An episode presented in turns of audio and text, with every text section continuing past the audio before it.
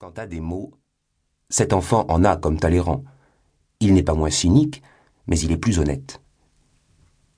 Il est doué d'on ne sait quelle jovialité imprévue. Il a huri le boutiquier de son fou rire. Sa gamme va gaillardement de la haute comédie à la farce. Un enterrement passe.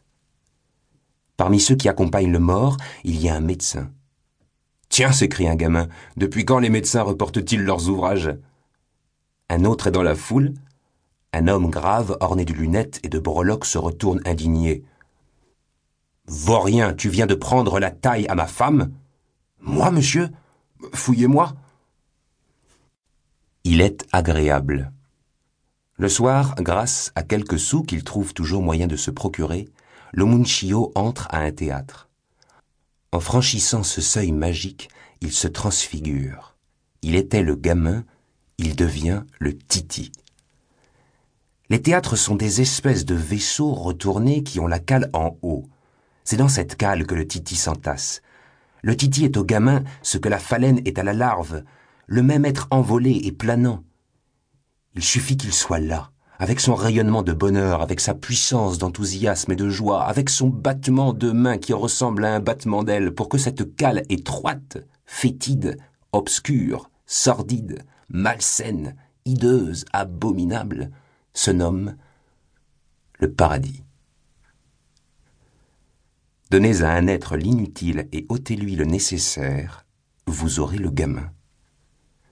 Le gamin n'est pas sans quelque intuition littéraire.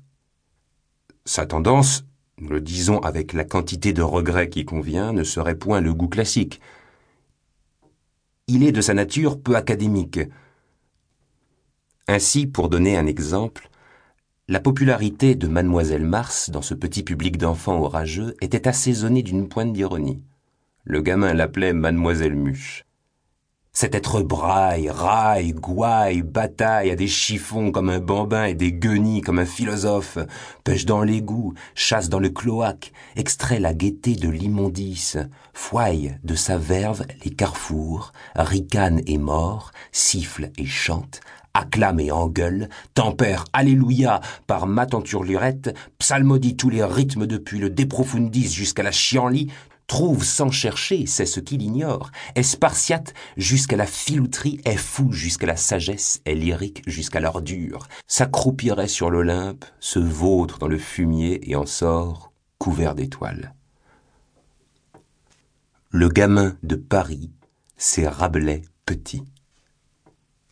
Il n'est point content de sa culotte s'il n'y a point de gousset de montre. Il s'étonne peu, s'effraie encore moins, chansonne les superstitions, dégonfle les exagérations, blague les mystères, tire la langue aux revenants, dépoétise les échasses, introduit la caricature dans les grossissements épiques.